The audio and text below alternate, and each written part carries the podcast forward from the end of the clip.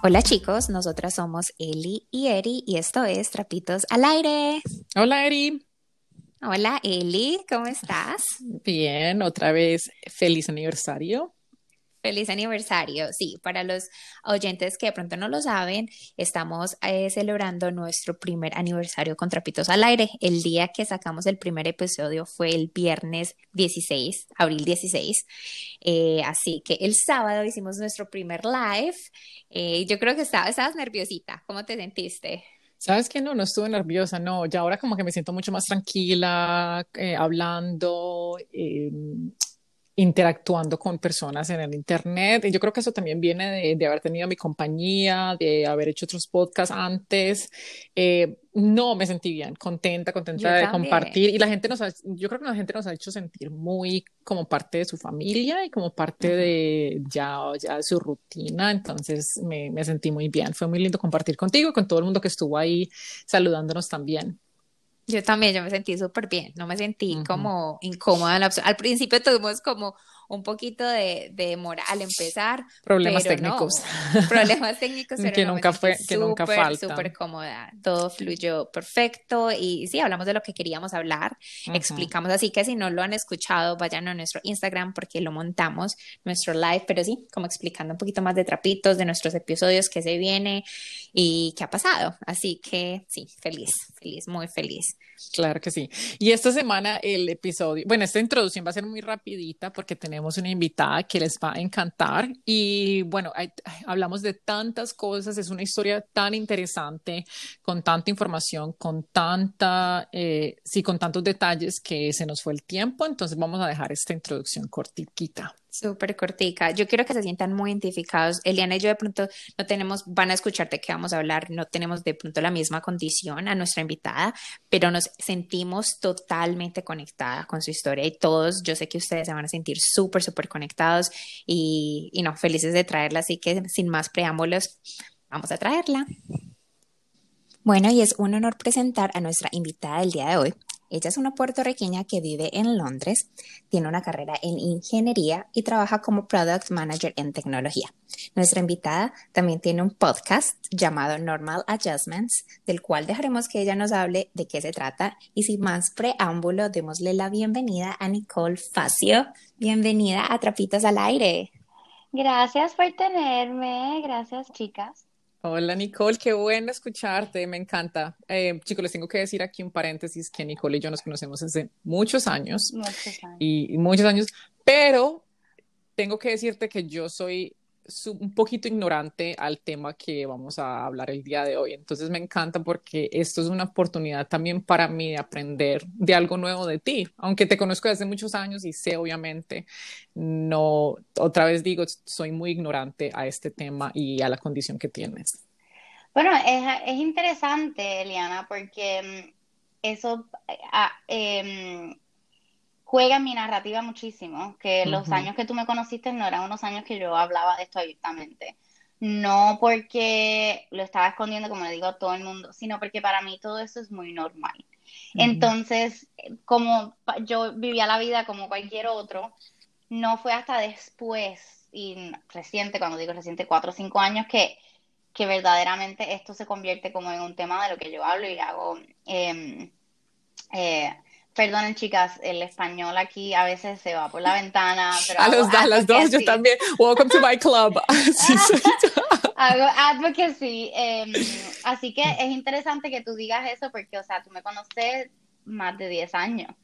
Y, y o sea, no, no, es, no es algo a lo que, que yo tome como un mantra de educar a la gente hasta después. Sí.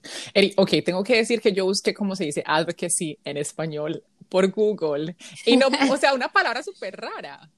Eri, tú tienes como, ¿cómo se podría decir? Como un advocate, un advocacy. Yo no sé. Ah. Sabes que yo no me salió. Bueno, abogo, abogo por los derechos de la gente con linfedema y hablo mucho sobre la condición. Bueno, eso sería, sí, una buena forma de decirlo. sí, no sé. Tengo que decir que yo busqué por internet y la palabra que salió, salió una cosa súper rara y yo dije, bueno, esta palabra no es como lo que yo pienso cuando pienso en un advocate o una persona que está haciendo advocacy por esta condición y por esto, no como, que me conectó. Sí, era como defensora, pero es una, eh, eh, o sea, bueno, puede ser que en sí eres defensora. defensora de, este, de pronto de este tema, pero bueno, mm, cuéntanos, como yo sé que, yo sé que eh, bueno, yo he escuchado, yo lo sé porque he escuchado tu podcast, pero nuestros oyentes de pronto no lo saben. ¿Cómo empezó? ¿Cuándo empezó? Cuéntanos un poquito de ti, desde el día uno, número uno.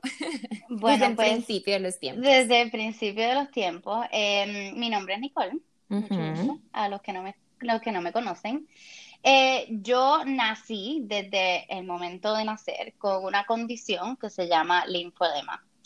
Eh, la palabra condición también la pongo entre comillas porque se puede considerar em, una enfermedad. Odio la palabra enfermedad, así que siempre voy a la palabra condición, pero ya, eso es como que eh, lingüística, creo.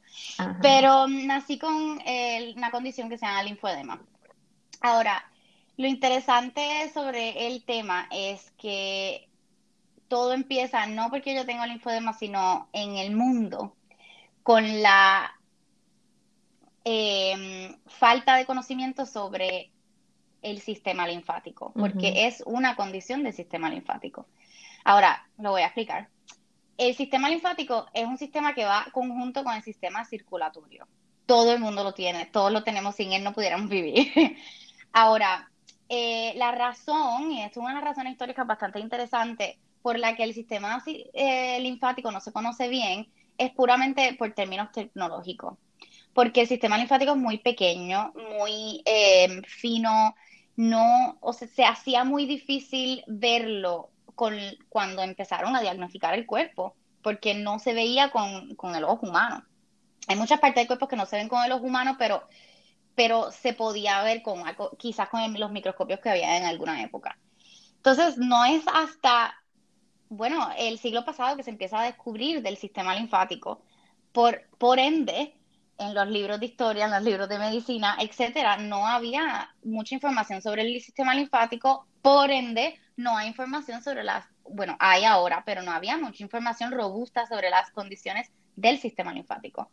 Y mi condición, el linfodema, es la condición más común eh, de, un, de un sistema linfático dañado o em, como lo quieras llamar. Ahora, yo nazco se volvieron locos los médicos porque esta bebé nació con una mano hinchadita. Em, el, sistema, al, el sistema linfático ser eh, como un ayudante del sistema circulatorio para sacar los líquidos del cuerpo, si ese sistema está dañado de alguna manera, bloqueado, dañado, eh, mal formado, etcétera, se van a acumular esos líquidos porque el sistema no funciona bien. ¿Te puedo hacer una pregunta ahí? Disculpa em, ¿sí? meterme ahí. Esto, no sé si esto es algo diferente que puede pasar ahora o cuando tú naciste. No hay forma de detectar que un bebé o un, si un bebé que no, ha nacido pueda tener esta condición. Pues probablemente con las tecnologías de ahora puede ser que se pueda ver eh, una hinchazón en el nacimiento, pero lo que mm. pasa es que la condición es no es súper prevalente, pero es significativamente prevalente por otras razones mi tipo de linfodema es muy raro, es muy raro.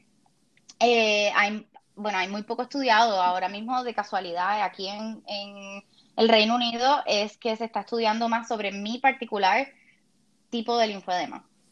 Em, porque, pues, porque hay más tecnología, básicamente. Em, así que desde que yo nací, en los 80, hasta ahora el transcurso de, lo que es la condición y el conocimiento de la condición no es que ha cambiado tantísimo.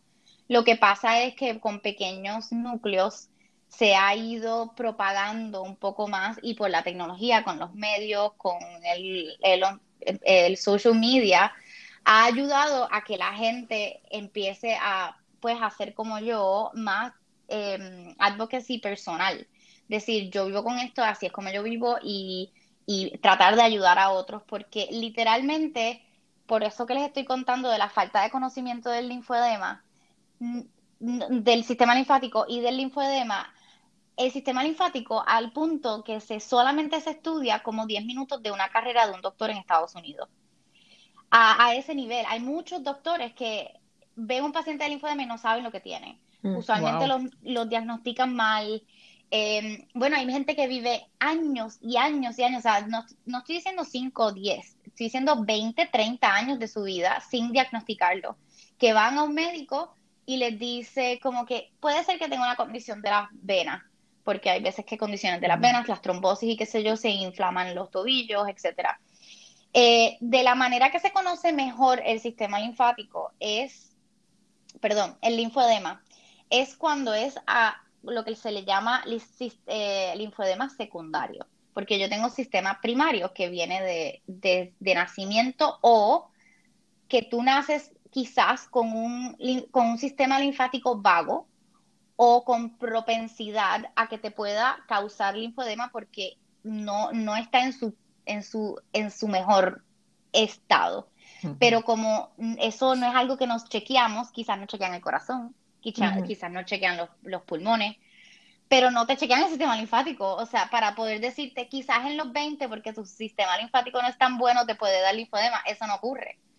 Así que hay mucha gente que desarrolla el linfodema que se cataloga como primario, pero que lo desarrollan en sus 20. Eh, usualmente es muy común en los late teens y en sus 20. Pero la mayoría de la gente que tiene linfodema es por eh, lo que le llama linfodema secundario, que es a través de una operación. Operación, trauma y específicamente cáncer. Específicamente cáncer de mama, porque el cáncer ataca los nódulos linfáticos, que son parte del sistema linfático ¿Por qué? Porque ahí es donde es la producción de los glóbulos blancos. El cáncer ataca los, los, linfáticos y usualmente ataca los linfáticos de las axilas, que es el, como el centro de comando del sistema linfático. Por ende, cuando quitas eh, eh, nódulos linfáticos, estás eh, desgastando el sistema. Así que vas a hacer que el sistema sea menos eficiente y hay una posibilidad de que entonces va a haber un trauma en el sistema y va a causar acumulación de líquido, que es el linfodema. Así que el sistema, el linfodema más conocido es el linfodema secundario, las clínicas de cáncer de mama, en los centros de cáncer de mama, que pues tienen mucha visibilidad, mucho dinero en research, etcétera, lo conocen relativamente bien y hay ahora como más protocolos para darle al paciente que es de cáncer de mama eh, más como una guía de esto puede ser un, un side effect. Y hay una estadística de alrededor como 11% de las mujeres que las operan de cáncer de mama pueden desarrollar linfodema. No es muy alto, pero es posible. Hay, obviamente la correlación está de que si mientras más nódulos te quiten, mientras más avanzado está el cáncer, usualmente, pues obviamente hay más probabilidad de que se desarrolle el linfodema. Así que a través de esa vertiente del sistema secundario, es que hay un poquito más de visibilidad, pero con todo y eso es muy poca.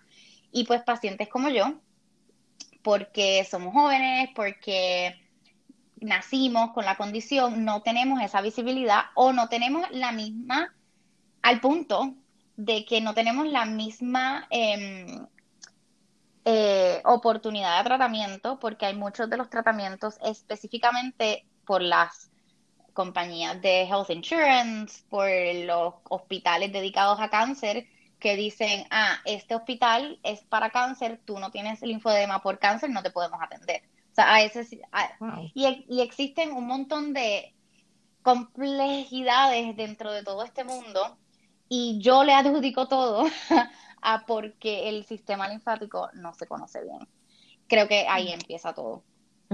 Entonces, así empieza mi vida. Me, me nazco, ven a esta bebé con el brazo hinchado, pensaron que tenía el cordón umbilical que le había, se había atado en el brazo y que por eso se había hinchado. No, después dijeron no puede ser eso porque no está deformado, yo tengo movilidad, tengo eh, habilidad motora. Así que esa parte yo siempre digo que es una historia de mis papás porque verdaderamente fueron unos superhéroes en aquellos tiempos no había Google, no había el Internet que tenemos en estos días, así que todo fue a través de ir a la biblioteca y ir a segundas, terceras, cuartas opiniones a médicos en Puerto Rico, que gracias a la mesa Entonces, muy buena. los doctores nunca te dijeron, o sea, los doctores desde un principio nunca le dijeron nada a tus papás, sino que, ah, de pronto se le amarró el, eh, el umbilical, el cordón umbilical y ya no más. Y adiós, que les vaya bien. Y, y básicamente la gente creo que probablemente estaban todos muy asustados, como que no sabemos, pero la bebé está mm. saludable. O sea, yo estaba saludable, pero cuando me llevan a casa, mi mamá se fue dando cuenta que yo tenía hinchazón en otras áreas también. En el, en el abdomen un poco, en las piernas un poco. Y eh, con eso, pues así que van yendo a muchas opiniones y eventualmente dan con un médico que dice, yo creo que esto es esto, y mi papá también relacionando, investigando en las bibliotecas, encuentra unos em, estudios y terminan en el Boston Children's Hospital en, Boston. Y ahí por fin me diagnostican a los nueve meses. Me dicen, el linfodema, habían atendido bebés allí ya, habían atendido niños, y pues dan un protocolo de, de, de seguir. El protocolo de seguir que le dan a todos los pacientes al día de hoy es el mismo. Eh, una de las cosas con las que estoy trabajando, o sea, con mi advocacy personal, es tratar de cambiar esta visión un poco porque es un protocolo muy restrictivo. El protocolo te dice, eh, tienes que ponerte compresión. ¿Por qué? Porque al, el, o sea, ese, el, el compression es como nuestro mandato, porque al sistema linfático no, no fluir bien, se acumulan los líquidos. La única manera de hacer que esos líquidos salgan o que no se ponga la extremidad muy grande es con compresión. O sea, la compresión que tu cuerpo no puede mantener, hacerla externa. Así que te dicen compresión, buena dieta, baja en sal, eh, mantener buen peso, eh, em, ejercicio, eh, y no hagas esto, no hagas esto, no hagas esto, no te puedes meter en un jacuzzi, no te puedes eh, meter en un sauna, no hagas esto, no hagas esto, no hagas esto, todo es no, no, no, no, no. Y, sí, hay, y hay cosas que también las puede, lo puede poner peor, ¿verdad? Porque yo antes he escuchado, creo que Mari, que es nuestra amiga en común, me había dicho que de pronto para ti tomar alcohol lo puede hacer peor, o comer ciertas comidas lo puede hacer peor también, ¿verdad? Sí. ¿Cuáles son los no-nos? Bueno, hay millones, o sea, muchísimos. O sea, y, ahora mismo, o sea, no, no me puedo acordar de todos porque la realidad es que esas son cosas que yo he bloqueado porque yo he hecho en mi vida. Pero en la narrativa común entre los pacientes de linfodema es que cuando te dan los protocolos y cuando te dicen que tienes linfodema es como si te dan una sentencia de muerte. Porque es como si tienes que dejar de vivir. Aparte de que te dice que te tienes que poner las vendas, unas vendas grandes y que pueden ser, o sea, en la extremidad o en el brazo y que te tienes que poner la compresión y en algunos momentos la compresión no era ni bonita, o sea, no había ni colores, o sea, era como que, ¿qué tengo que hacer? ¿Qué? O sea, es un shock muy grande para el paciente al momento que, te dicen todo lo que tienes que hacer.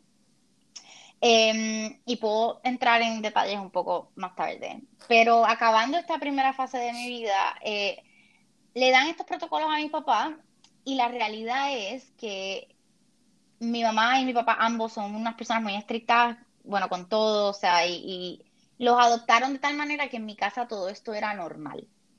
Eh, yo me ponía mi guantecito, yo hacía la dieta en mi casa, siempre se hizo una dieta muy buena y baja en sal. Para mí la sal no era algo como que, yo pensaba.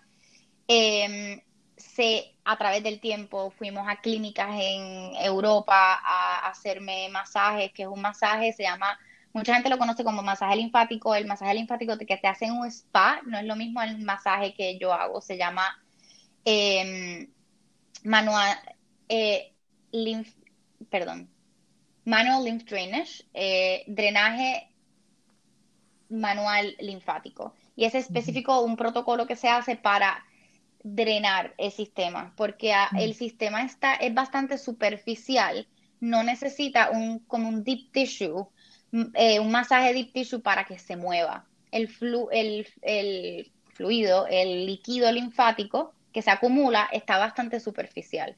Así que mm. ese es una estrategia y un stroking que, que se ha desarrollado a través del mundo, específicamente en Alemania, eh, es la meca de, todo el research del sistema linfático y del linfodema. Eh, así que estas cosas como que formaron un protocolo en mí y en mi casa. Así que para, para mí todo esto se hizo bastante normal. Em, la situación difícil y ahí es donde digo que la narrativa de Eliana es muy eh, accurate a lo que fue mi vida. Em, porque yo siempre traté de, aun cuando estaba sufriendo y aun cuando las cosas estaba, se me hacían difíciles, cuando yo notaba que el hinchazón se hacía complicado, etcétera, yo puse eso a un lado porque yo no quería demostrarle a nadie que esto iba a ser una limitación para mí, porque nunca lo fue en mi mente, pero eventualmente con mi vida sí empezó a hacerse una limitación. Eh, ¿Por qué? Y todo tiene que ver con cómo la condición funciona, porque al yo haberme tratado tan bien de pequeña y esos protocolos haber sido adoptados, el linfodema tiene varias etapas. Puede em-, empezar y, es muy... Em, mild. Em, y la extremidad se categoriza porque, ah, algo que no he dicho es que el linfodema puede afectar el cuerpo completo. En mi caso afecta mi cuerpo completo porque mi diagnóstico es particular a, un linfodema que yo nací con él por malformaciones genéticas del sistema linfático, pero es más prevalente en el brazo por las, las pacientes de cáncer de mama o las piernas eh, porque son las extremidades, o sea, usualmente brazos, piernas, pero puede estar en, el cuerpo completo. Empezó a afectar porque eh, eh, se caracteriza al principio porque es muy, em, bueno, la palabra en inglés es resilient, o sea, se, se puede hinchar, y la gente que me conoce de cuando yo era una teenager, cuando estaba en mis 20, se podía hinchar, pero cuando yo me iba a dormir y me acostaba, el cuerpo, por la gravedad, pues se encargaba de deshacerse. Pero eventualmente, al sistema estar no funcionando en su mejor momento, cuando tú vas creciendo y te vas haciendo más viejo, es una condición degenerativa, pues eso no va pasando tan rápido en, anymore. Así que eso yo lo empecé a experimentar. Así que poco a poco empecé, mis piernas se pusieron peor, se empezaron a hinchar más y empecé a tener también complicaciones de estómago, eh, porque pues es todo como un efecto dominó, porque estaba todo mi cuerpo afectado. Y en los genitales también, que eso es otro cuento bastante largo. Em, aparte de que ya yo tenía, me habían diagnosticado en, en mis teens con que yo solamente tenía un pulmón funcionando porque uno de los, el, el, pulmón izquierdo está lleno de líquido. Pero gracias a Dios, pues eso se, me, se quedó súper estable y pues yo vivo mi vida con un solo pulmón y hago ejercicio y todo y me mantengo activa. Pero ese es mi normal. Em, y ahí fue que entra todo este tema nuevo de mi vida de por qué hablar del linfodema, porque en ese trayecto de todo hacerse peor, en lo que yo le llamo como que mis, mis años como dark, em, fue muy difícil encontrar, uno, la ayuda apropiada. Me tomó mm. muchos años buscar la ayuda apropiada para lo que me estaba pasando. Había mucha gente que ayudaba a mitad, que lamentablemente no tienen culpa de ellos, es este, esto es el mundo que estamos viviendo con esta condición. Em, encontré mucha gente que por intereses de que están enfocados en otras cosas no me ayudaron. O sea, fueron muchas puertas cerradas. Eh, y cuando llegué al lugar que finalmente me pudo ayudar 100%, que fue en Alemania, que me dio todo como lo que yo llamo las herramientas para sentirme mejor, entendí que adoptar esas herramientas que en un momento las había puesto a un lado porque todo era tan restrictivo, porque era es overwhelming, o sea, es como que te están diciendo que no puedes vivir la vida y yo no, yo voy a demostrar que yo sí puedo vivirla con linfodema pero no lo estaba haciendo de la mejor manera. O sea, adopté un, ángulo de rebeldía en vez de a vivir la vida con lo que tenía. Y ese periodo, cuando empiezo a adoptar todas esas cosas y las adopté de manera como, pues con amor, como me tengo que poner las, eh, los guantes, me tengo que poner las medias, ok, ¿cómo lo hago? Cambié mi manera de vestir para incorporarlos y hacerlo eh, me tengo que poner las vendas porque es la única manera de mantener mis piernas de un buen tamaño. ¿Cómo lo hago? tengo que parar, quizás tengo que decirle no a un viernes a salir para hacer eso, esas cosas, o sea, todo fue un ajuste y una, y, o sea, un proceso. Que, o sea, no fue de un día para otro, me tomó muchos años, o sea, de ese momento ahora ya van casi cinco años y, o sea, yo no te podría decir que, o sea, yo te podría decir que en el último año y medio verdaderamente yo me siento como en control de, de mi protocolo. Pero mientras fui haciendo esos ajustes, eh, fue que mi vida se fue poniendo mejor, básicamente. Em, yo siempre digo que mi, mi mayor miedo era llegar a el fin de mi vida funcional, que era, yo estaba viendo mi cuerpo deteriorarse de tal manera que, que yo decía, yo no voy a poder trabajar, yo no voy a poder ir a una oficina, yo, o sea, mi mente va a estar completamente clara, pero mi cuerpo no me va a dar. Y tuve que poner un par a todo eso y decir, eso no es cierto, está en mí hacer el cambio, porque puedo hacerlo. Y en vez de afrontar, afrontarlo con una negatividad o con una restricción, sino con como que con una habilidad al cambio. Y por eso viene el tema de normal adjustments, porque entendí en ese proceso también de abrirme, de hablar con gente, de, de, ser honesta con lo que yo estaba pasando, que todo el mundo alrededor mío, no importara que tuvieran linfodema o no, eh, estaban pasando por algo. Sí, y me encantaría hacer primero un paréntesis porque como te vistes es hermoso. Me encantaría que los oyentes vayan y te vean en Instagram. Combinas demasiado lindo, las, las prendas son súper coloridas. Entonces sí veo que, o sea, aceptaste, bueno, sí tengo que usar este tipo de ventas, pero ¿cómo las voy a utilizar? Las voy a utilizar con estilo. Entonces aceptando yo creo que es lo, lo más importante y eso es lo que yo creo que cuando aceptamos incluso si tienes esta condición o lo que tengas, porque todos tenemos ciertas condiciones, todo el mundo en general, ¿cierto? Eh, cuando aceptamos lo que tenemos y lo que somos, somos mejores porque lo como que we embrace what we are y ya, eso es lo que exponemos al mundo y lo exponemos en una forma bonita y eso es lo que estás haciendo. Ahora con este, por ejemplo, este podcast que me encanta, Normal Adjustments, que me encantaría que habláramos de él porque el podcast es, es tú, es, es, Nicole. Eh, yo escuché recientemente uno que me encantó y creo que es uno de los últimos que se llama Normalizando Lipedema con Caroline, eh, quien es alemana y habla como y tú lo mencionabas, en Alemania es como el único país que realmente tiene como este hospital donde, donde pueden ayudar, donde tienen este tratamiento tan evolucionado, uh, porque de nuevo lo que dice Eliana, somos muy ignorantes de esta condición. Somos demasiado, o sea, yo realmente no tenía tanto conocimiento. Sí, había sí conozco a otra persona, pero nunca había tenido esta conversación. Pues eh, la conversación es muy rara que se dé, o sea, eso está cambiando un poco y la razón es por todo lo que dije. Ahí tú no tener públicamente ni una figura que, que tú te puedas relacionar porque no existe. ¿Qué es la reacción del humano? Es esconderse. Así que por la mayoría de, del no en mi vida yo no me escondí tanto, pero cuando todo se empezó a poner peor, la reacción fue esconderme, es como que, uh, mis piernas, me pongo pantalones largos, uh, oh my god, me pongo zapatos cerrados, en vez de, em, pero, pero es, es, normal, o sea, yo pasé por ese proceso, así que la gente, cuando yo hablo openly de esto ahora, hay un montón de gente que me dice, ¿sabes qué? Yo creo que mi tía tiene eso. Ay, ¿sabes qué? Yo creo que mi, eh, qué sé yo, tiene eso.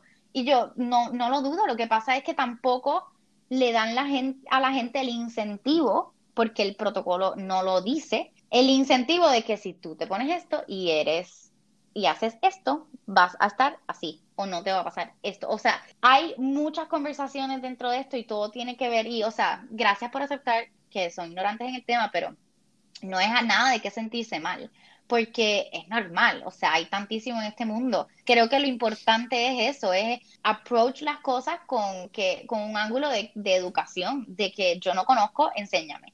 Y lo mismo hago yo, o sea, y de eso se trata el podcast. Y pues por lo que iba diciendo, o sea, cuando yo entendí que esos ajustes eran los normales, no que yo tenía que luchar para ser normal. Y en el primer episodio del podcast yo hablo sola un poco sobre esto.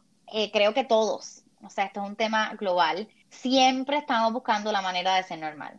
Siempre es como, si eres diferente, es como un escándalo. Es como, no, ¿cómo voy a ser diferente? Y más cuando eres niño, o sea, si, te, si, si eso de ser único es como que, no, yo quiero ser como todos los otros, porque si no eres como que, you single out. Y hay, yo entender que el concepto de normalidad está completamente tergiversado, que lo, lo normal eran los ajustes, me entró una pasión por hablar de eso. Hablar, traer gente con su situación que han pasado, obviamente, tienes que haber pasado por un proceso de aceptación, básicamente, porque no es fácil hablar de todo cuando al principio o cuando todavía no lo has aceptado, o sea, e-, es, un proceso. Pero traer gente que han pasado por eso y que cuentan su historia. Eh, Me encanta la idea de la, de la, invitación a la educación y a poder aprender entre nosotros mismos, porque yo creo que una cosa que me, o sea, algo que me recordó mucho cuando te conocí a más jóvenes que creo que muchas de las personas tenían susto de preguntarte directamente qué era lo que tenías. De pronto es porque se sentían ignorantes, de pronto porque no te querían hacer sentir mal, no sé, muchas razones. Obviamente, como digo, nosotros tenemos una amiga en común, entonces tuvimos la oportunidad de hablar un poquito más sobre este tema y no me sentía así, pero me acuerdo, por ejemplo, personas que te conocían que me decían a mí, ¿qué es lo que tiene? Y yo, ¿cómo así qué es lo que tiene? Pregúntale, o sea, no, eh, no hay nada pero otra vez viene yo creo de eso, de esa ignorancia, del miedo, de de pronto sentirse asustado porque uno no sabe qué es lo que es y como tú dices, en, ese momento tú y hasta ahora, o sea, tuvieras una vida normal, tú salías y rumbeabas y la pasabas bien, y entonces uno como que se olvidaba de eso.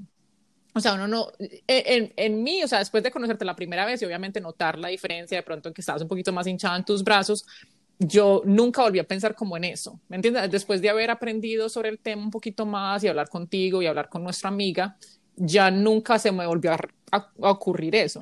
Entonces yo creo que eso pasa mucho en personas. Y es muy interesante porque eso es un tema como completamente, es gigante, un tema que aún yo no he tocado, estoy todavía pensando cómo tocarlo porque es muy extenso y es sobre estamos, estamos en unos tiempos, estamos en unos tiempos de, inclusividad, ¿verdad? De, Digo quote unquote porque todavía es un poco eh, le falta. Pero sí, le falta. Estamos en unos tiempos de inclusividad, pero creo que se ha quedado atrás un poco. Ahora estamos con la inclusividad de género, de sexualidad, de, de raza, que es excelente. O sea, todo, todo, su abogo por todo y que sí. Pero se ha quedado un poco atrás la de las condiciones, las de los disabilities. Y lo estaba hablando el otro día con alguien porque esa, habemos tantos. O sea, yo, el linfodema que yo tengo se considera una condición rara. Hay, como el linfodema hay entre 7000 otras condiciones raras. Eso es alrededor de 10 millones de personas. Puede parecer un número pequeño, pero tú, tú, sabes la cantidad de gente que son 10 millones de personas que están o en el closet, porque si yo me consideraba en el closet de no hablar las cosas por miedo, que hay que incluir. Y, es un tema muy grande de, de, de cómo el humano reacciona hacia lo diferente. En este caso son discapacidades, pero yo, yo los categorizo como, creo que dos o tres como vertientes está la persona que dice, ay, ¿qué te pasó? Y que todo bien.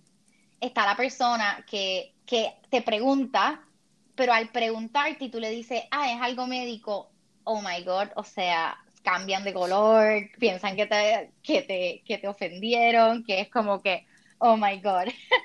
y está el tercer vertiente que no te va a preguntar porque piensan que te van a ofender y que te miran y que se quedan como que nos enseñaron. Yo me acuerdo que cuando yo era chiquita, por lo menos no sé si en Puerto Rico y ustedes también, cuando yo veía a alguien, por ejemplo, en silla de ruedas, mi mamá decía, Nicole, no mires, no, no, no, o sea, y uno veía a alguien y ahora el, el, efecto es como que, y mirar para adelante. Y ahora que, o sea, yo me pongo las vendas, o sea, le, le, le da un poco de atención al brazo, pues porque, o sea, no todo el mundo tiene una prenda de compresión en su brazo.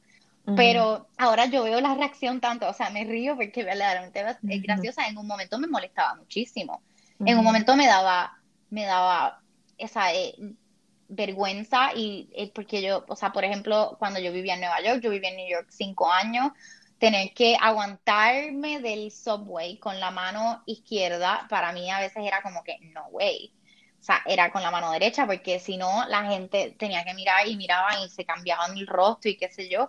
Así que hay un tema gigante de inclusividad hacia las discapacidades y cómo, cómo arreglamos eso, obviamente es un comportamiento humano que, tenemos que, creo que, hacer más visible. Yo creo que también el paciente de él, sea lo que sea, en este caso, obviamente yo puedo hablar del linfodema, pero eh, creo que todavía hay, hay una polarización entre la gente que se esconde y que no quiere hablarlo y la gente que están dispuestos a hablarlo. Así que también entiendo que tiene que venir de la comunidad, de abrirse a que si te preguntan, porque vamos a encourage ese, ese comportamiento, que sean abiertos a, a un poquito a hablarlo y educar, de ángulo de educación. Yo creo que eso es lo más importante porque cuando Eliana mira lo que ella decía, cuando ella aprendió sobre lo que tú tienes, ya pasó, ya, eh, normal, tú eres Nicole, no eres Nicole con esta condición, eres Nicole, mi amiga puertorriqueña con la que, cierto, entonces yo creo que es esa parte de cómo acercarnos y, y de pronto si tienes yo sé que dices, es parte también de la comunidad, de ser receptivos con las personas que quieren aprender, pero ¿cómo, cómo, cómo nos, nos les de pronto les darías un consejo a los, a los oyentes y a nosotras de, de si queremos de pronto aproximarnos a las personas con diferente, con cualquier tipo de condición, cómo aproximarnos a ellas y cómo, no sé, cómo generar esa conciencia? Siempre, siempre me viene a la mente esta cosa de no es lo que digas, es como lo dices. Si tú haces el acercamiento de manera, bueno, o sea, pasiva, de, de, con, el, con el ángulo de que eh, estás bien, o sea, em, que no se sienta como extraña, no sé ni, ni cómo expresarlo. Eh, yo creo que la persona va, va a approach la situación con receptividad también. Em, versus, por ejemplo, yo he tenido eh, como que, ¡ay! Tú sabes, ¡ay! ¿Qué te pasó? O sea, Obviamente yo tengo ah. buen sentido del humor, yo ya eso no me afecta, o sea, yo sé que tengo algo diferente, pero, o sea, duele y hay gente que eso los puede espantar. O sea, yo tengo una, una anécdota bastante graciosa del otro lado. Em, una vez, para que vean las cosas de la vida, yo me mudé aquí a UK hace tres años, casi tres años y medio, y de casualidad, un día estoy en el comedor del de, cliente donde estaba trabajando en ese momento y yo vi una persona con una prenda negra como la mía y un brazo un poco hinchado y yo, esta persona tiene linfodema, no hay de otra. O sea, yo me conozco esto de arriba abajo. Pero yo, él está, esa persona era un muchacho y estaba hablando con otra gente. Yo no tampoco iba a ir ahí como que, mira, perdona, o sea, frente a una mesa, o sea, Así que yo dije, bueno, después voy a esperar un ratito, fui al baño y cuando regresé ya no estaba. Yo, ay, qué, qué pena, o sea, yo ni me acordaba un poco de su cara, pero pues nada. Nunca lo volví a ver por semana y un día estoy subiendo las escaleras corriendo porque tenía una reunión de que literal iba así y el muchacho que me pasa por el lado y yo ¡Oh! no puedo perder esta oportunidad porque o sea esto no se da mucho así que lo agarro y le digo mira perdona que tú tienes en el brazo obviamente yo fui muy agresiva, que fue lo que él hizo. Ah. Él dice, es privado, pero es privado, no, como que él, él hizo, él, puso la pared. Y yo, no, no, no, mira, entonces yo, yo también lo tengo. y, él, y él me miró así como que, ay, linfodema. Entonces paró y viró y obviamente tuvimos ah, una conversación y todo súper bien. Pero te puedo dar el ejemplo de que yo hice el approach incorrecto.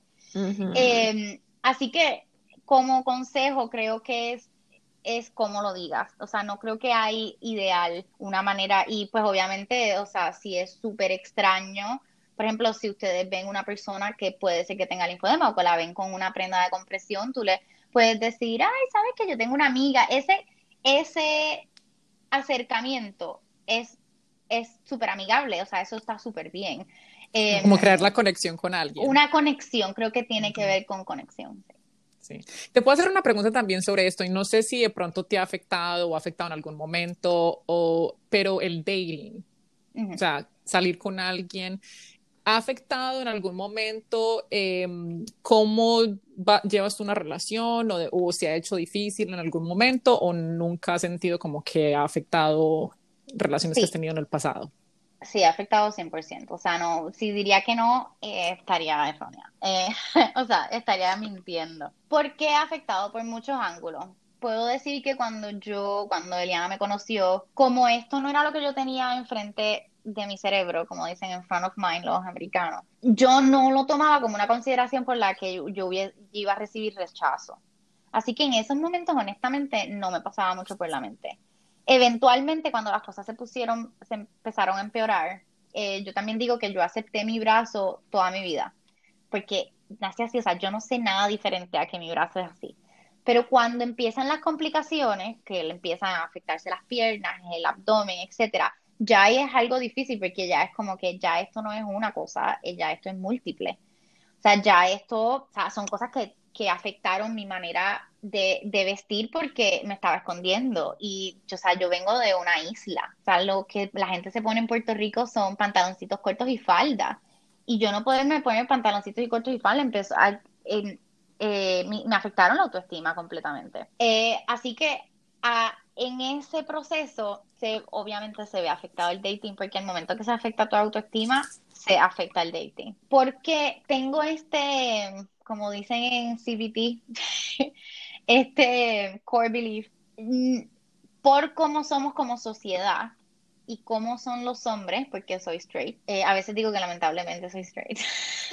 Eh, mm, porque eh, cómo son los hombres que son muy visuales, va a haber menos cantidad de hombres que van a aceptar esto porque pues por inseguridades propias no lo van a aceptar. Y pues estoy lo correcto no, no sé, o sea, es una hipótesis que eso ha parado de yo conocer gente y salir con gente, no. Lo interesante también ha sido de que en los últimos años cuando he adoptado esto más como, pues esta soy yo y lo, o sea, unapologetically me, como dicen, hay gente que se ha visto más atraída por eso, por cómo yo hablo, lo expreso, o sea, lo, vivo. Así que ha sido un aprendizaje bastante grande en mi vida en los últimos años. Em, al, al, punto donde recientemente, cuando digo reciente, el último año, conecté mi Instagram a mi, a mi que nunca lo hacía porque mi Instagram se ha convertido en mi, en mi, en mi plataforma de, la abogacía hacia el linfodema. O sea, el proceso de conocer a alguien online es, imagínate, tedioso para cualquiera, porque que esta persona se ve igual, qué sé yo. Y imagínate, yo teniendo fotos, escondiendo el brazo, escondiendo las piernas, estaba haciendo yo lo mismo que esta gente, o el catfishing, la realidad, o sea, estaba siendo un poco hipócrita. Así que dije, si yo quiero ser auténticamente lo que yo estoy diciendo, abogando, tengo que conectar el, Instagram, o sea, tengo que poner fotos con, o sea, me dé miedo o no. O sea, a lo mejor todo el mundo swipe left, pero esta es la realidad. Pero eso no fue hasta el otro día. Así que sí, o sea, por muchos años escondía el brazo, pero era como una muerte anunciada, o las piernas, qué yo, era como una muerte anunciada porque era prolongar la realidad, pues a veces por varios dates, hasta que finalmente se daban cuenta del brazo, porque mucha gente no se da cuenta en la primera vez que me conocen. Em, así que ha sido un tema difícil en mi vida en los últimos años, porque, pues sí, por cómo se maneja el mundo en estos tiempos de dating. O sea, Eliana, yo sé que tú también, o sea, tienes tu, tu fair share de, historias en el mundo del online dating. Y imagínate, es difícil para una persona que no tiene algo particular, una discapacidad. Imagínate, para mí ha sido bastante difícil, pero a la misma vez he aprendido mucho del mundo. Creo como que yo, porque lo miro de esa manera, pero sí, no lo hace más fácil. La otra cosa es que creo que como lo tengo demasiado presente en mi mente, quizás yo estoy haciendo un tipo de self-sabotage porque lo que lo puedes utilizar como la fuente de por qué alguien me, me rechazó. Ah, ves, me rechazaron por eso. Y así que sí, o sea, es un tema extenso, delicado y que sí, que me afecta, obviamente. Eh, no, yo primero que todo quiero decir que tu personalidad es demasiado arrolladora. Para mí tú eres hermosa eh, y eso realmente yo sé que estamos en un mundo que sí es físico, muy físico, eh, y todos nos vemos afectados por esa por esas ganas de tener ese cuerpo, entre comillas, perfecto, porque no sabemos qué es el cuerpo perfecto y qué es la imperfección realmente, por tener esas ganas de, de, cumplir esas metas de, de, belleza que de pronto las mismas aplicaciones que nos gustan como Instagram, como Facebook, como Pinterest nos están exponiendo todos los días pero a la hora de la verdad, yo, por ejemplo, en mi trabajo, tengo dos niñas súper bellas, muy bellas, bonitas, arquitas, muy bellas pero las personalidades, o sea, aburridísimas, aburridísimas, no tengo, como que trato de sacarles el tema, como trato de sacarles como el sabor que tengo, como que no, ¿cierto? Entonces yo sé, sí, el hombre se puede ver atraído a esa belleza, obviamente, eh, empiezan a entablar esas conversaciones, pero también, ¿qué, qué, qué puede avanzar desde ahí? No puedo avanzar mucho es difícil de pronto al principio empezar esas relaciones cuando de pronto para ti empezar esa conversación, pero yo creo que después de que te conozcan, después de que, o sea, es, esa fascinación y lo que tú dices es verdadero, o sea, ya que tú aceptas, como tú te aceptaste, el mundo tiene que aceptarte. Es difícil cuando no, tú misma no tienes esa aceptación, porque por ejemplo yo tengo partes de mi cuerpo que obviamente no me gustan, ¿cierto?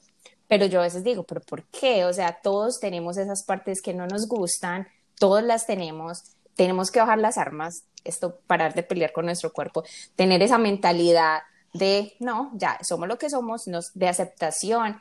Y yo creo que vamos a radiar esa belleza porque tú la, lo, lo haces. Gracias. Y por eso te digo cuando en Instagram que me encantan los outfits que te colocas. Eso es lo que realmente al final de los días va a contar, porque de nuevo, esa belleza física se va a deteriorar ¿cierto? O sea, la belleza física lo más fácil que se deteriora, pero la mentalidad, la forma arrolladora en la que nos exponemos a la vida y, y eres un ejemplo de vida, o sea, eres una persona que después de esto, y si las personas que lo escuchen, las personas que escuchen Normal Adjustments, um, se van a sentir identificadas de muchísimas maneras, porque por ejemplo yo no tengo esa condición, pero me sentí súper identificada en muchísimos aspectos, porque todos tenemos esa parte de nosotros que no nos gusta. Desafortunadamente, afortunadamente, no hay partes de nosotros, de nuestra personalidad o de nuestra parte física que no estamos de acuerdo y que nos encantaría cambiarlas, pero no somos dioses y no las podemos cambiar. Tenemos que aceptarlas y simplemente radiar otro tipo de cosas porque tenemos muchas otras cosas hermosas que ofrecer y esas son las cosas que tenemos como que resaltar. Completamente, o sea, una de las cosas que trato de traer al podcast, o sea, aparte de esas historias únicas, ¿no?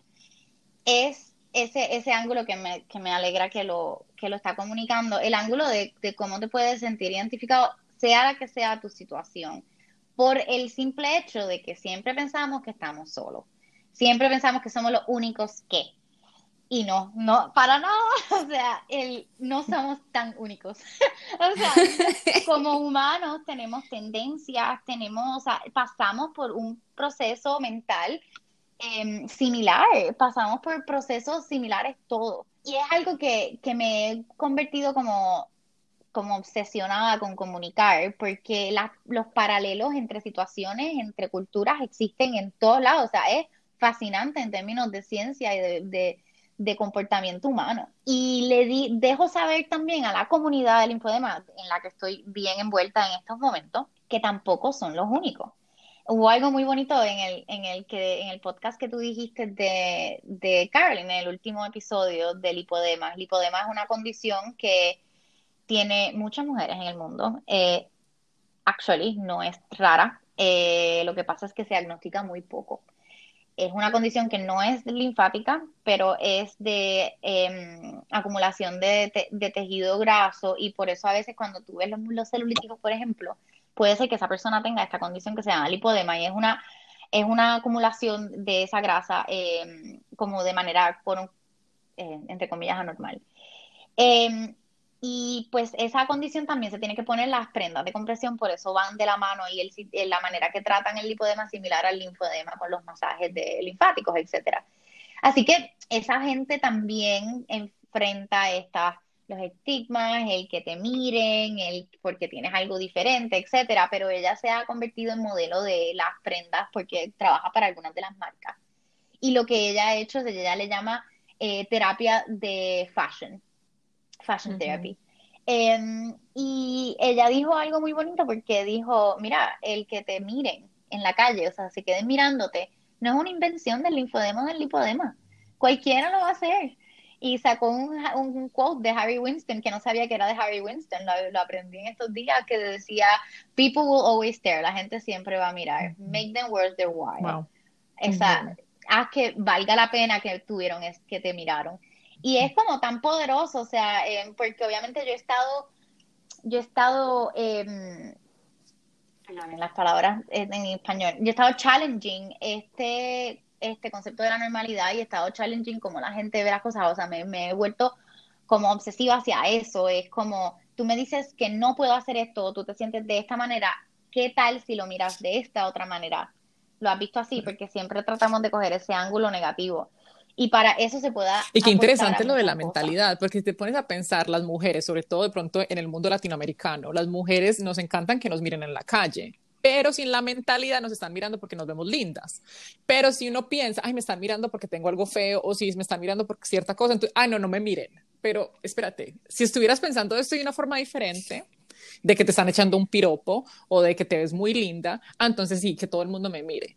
And then I'm not going to shy away from that pero de la otra manera, entonces, ¿cómo es eso? Como dices tú, make it worth their while, que sea porque eres linda o porque te están mirando, porque tienes algo diferente en sí, de todas maneras es bien, es chévere, es diferente. Que me miren y, y, ya. Y si quieren aprender, que aprendan. Y si no, pues seguimos con nuestro día y ya. Tú mencionabas mucho más temprano de que eh, ibas a Alemania, Europa, tenías ciertos, en Europa tenías ciertos tratamientos. Es, son costosos sí. y me imagino que deben serlo. ¿Cómo? Porque no todo el mundo tiene la, la facilidad de pronto económica y no sé si tu familia la tuvo o no, pero de pronto no tiene eso. ¿Cómo podrían ellos buscar ayuda? Sobre todo esos países latinoamericanos? Es, una, es un tema complicado. Sí, gracias a Dios tuve la facilidad económica y aunque quizás no la hubo en todos los momentos, se buscó la manera, así que soy extremadamente agradecida. O sea, y por eso hago lo que hago, porque sé que no todo el mundo tiene esa facilidad. O sea, la, el, el, el elemento educativo, que es lo que me ha llevado a mí a tener la vida que tengo pseudo normal, como le llamo, con la condición, no es algo que todo el mundo puede tener porque no han tenido la facilidad económica, probablemente. En países como Estados Unidos, que la medicina es extremadamente cara, que hay que pagarlo todo del bolsillo, es muy complicado y yo he gastado, no tienes la idea la cantidad de dinero. O sea, mis tres meses en Alemania fueron como 30 mil euros. Y, o sea, y lo digo aquí, o sea, y lo, porque hay que hablarlo. Y eso no es tan caro. O sea, yo estuve tres meses con tratamiento todos los días quedándome en una clínica, hubo una operación. En Estados Unidos el costo equivalente a eso probablemente hubiese, yo, yo estimo que hubiese sido medio millón de dólares. Yo, yo estimo de la cantidad de, de médicos y tratamientos que yo recibí. O sea, eso no mm, es un tema tan complejo y extenso versus yo vivo ahora en, en Londres. O sea, ah, las prendas. O sea, esto que yo me estoy, que tengo en mi brazo cuesta como 400 euros. ¡Ah! todo lo que yo me pongo pues, es como 1.500 dólares. O sea, a lo que yo tengo puesto en mis piernas, el, el, short de compresión y la prenda, el guante, son como 1.500. O sea, eso no todo el mundo lo puede pagar y lo tienes que poner, y tienes que tener, esto solamente dura en su nivel de compresión óptimo seis meses, dos veces al año mínimo versus los sistemas sociales como el que vivo en Gran Bretaña, o sea, es gratis, o sea, no me cuesta nada. O sea, creo que yo he pagado 90 dólares, o sea, perdón, pounds, o sea, y eso lo encuentra caro aquí anyway, o sea, no, no digo que no, pero es un tema muy complejo, eh, es difícil brindar un consejo de cómo buscas ayuda cuando yo no yo quisiera tener un manual que te diga ah refiere al manual X o vete al website tal eh, habemos una comunidad grande, es lo que sería el consejo. Habemos una comunidad grande, entra a las redes, Instagram, Facebook, y contacta a esas personas, escríbele, estamos todos dispuestos a ayudar. O sea, somos una comunidad eh, y es bastante interesante lo grande y cómo nos hemos unido. Contáctala, o sea, si sabes de un familiar que está sufriendo con linfodema, también que me contacte a mí y todos tratamos de contactar a gente, o sea, me contactan italianos y yo los recibí grabado en Italia, me contactan gente de, mm, me han contactado de, de, de, todas partes del mundo, o sea, de India, de y yo digo, bueno, yo no sé, pero te puedo decir esta persona y puedes preguntarle qué protocolo ellos siguen y a dónde van. Eh, porque pues todas las partes del mundo, primero, categorizan la condición como diferente. Esto es algo súper interesante. En Gran Bretaña es como una condición dermatológica, que no lo es. En Estados Unidos es mayormente vascular, que no lo es. En, solamente en Alemania la categorizan como un lymphatic disease y por eso es que ellos han creado esta, esta como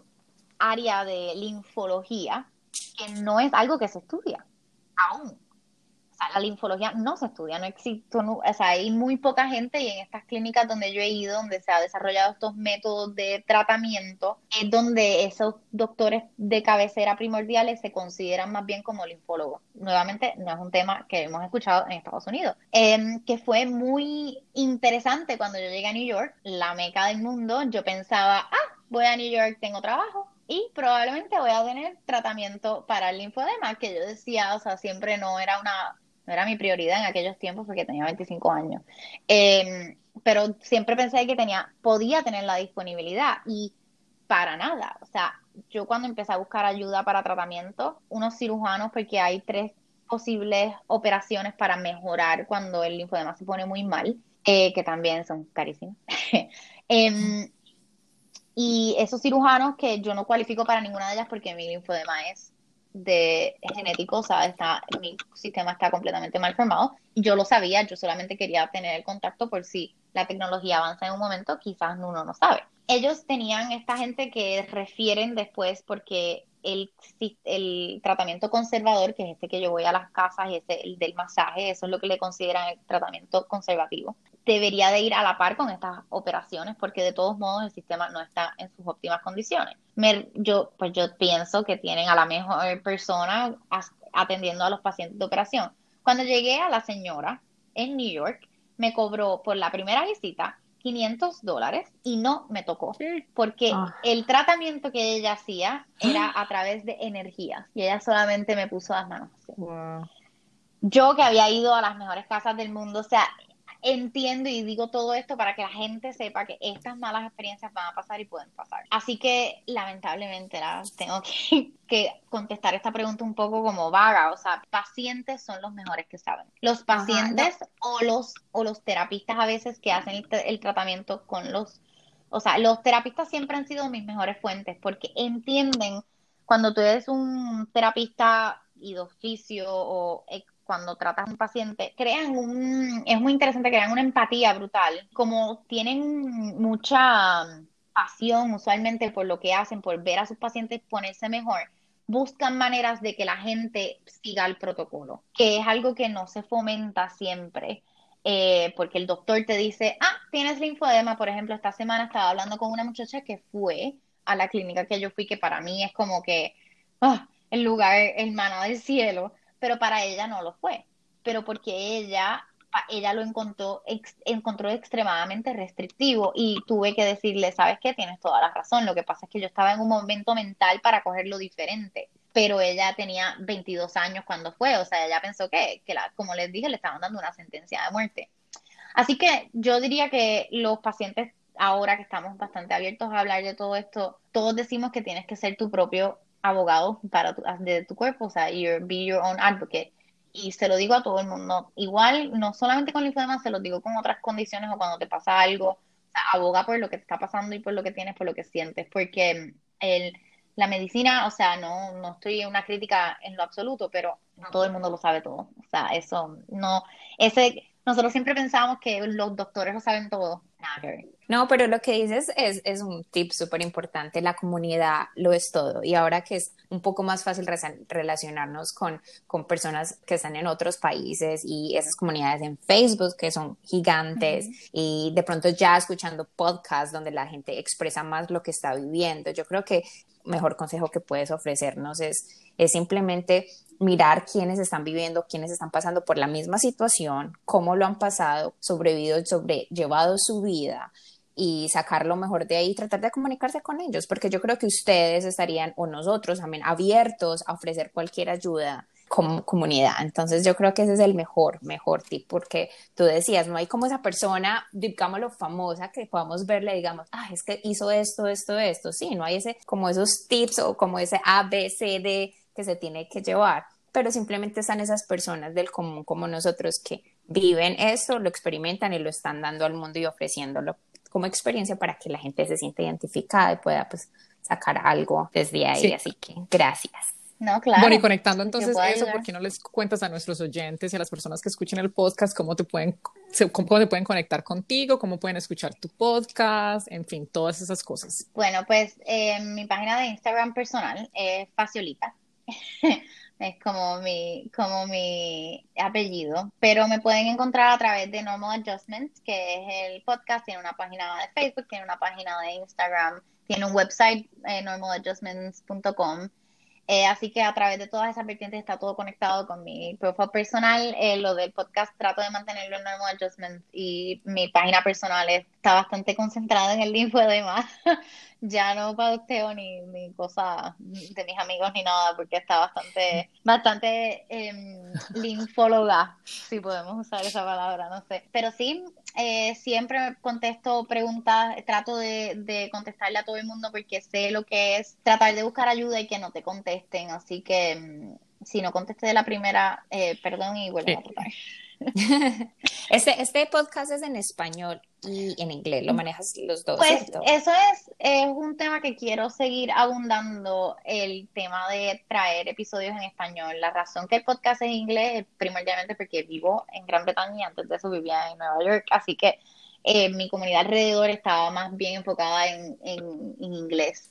Pero habiendo dicho eso, creo que hay una falta de contenido grande en todos los aspectos en español. Y es un mundo gigante. Lo he comprobado con mi podcast. Eh, cada vez que pongo un post en español, se mueve mejor que, el, que los de inglés, que es algo muy interesante. Así que quiero seguir abundando temas y traer episodios en español. Por ahora, o sea, es, es más en inglés, pero por lo, que digo, por donde vivo. Pero sí, o sea, hay episodios en español. Perfecto. No, Nicolo, otra vez muchas gracias por aquí estar con nosotros. En verdad, aprendí un montón. Te, o sea, te, te, veo en una luz completamente diferente, como te dije, o sea, de pronto decir esa ignorancia, de pronto no haberte preguntado más cosas, um, después a seguir tu Instagram, seguir tus historias, seguir tu vida ahora en Gran Bretaña y en lo que estás haciendo ahora. Um, pero más que todo esto ha sido para mí súper bello y espero que todos los oyentes vean lo mucho que estás haciendo y se conecten contigo y sea por linfedema, no sea por eso, por tener una persona que, como tú dices, ser un advocate de las diferencias de las personas y de las cosas que nos hacen lindas en sí misma. Sí, como digo siempre, o sea, estoy tratando de normalizar. Nos encanta. Bueno, chicos, ya saben que aparte de eso, nos pueden también encontrar a nosotras por nuestras páginas de Anchor, uh, Apple Podcast y Spotify por Trapitos al Aire y también por Instagram por Trapitos al Aire Podcast o nos pueden escribir directamente por hola arroba, hola arroba trapitosalaire.com. Y se saben que sigan sacando con nosotros los, los trapitos Chao. al aire. Chao, Nicole. Chao.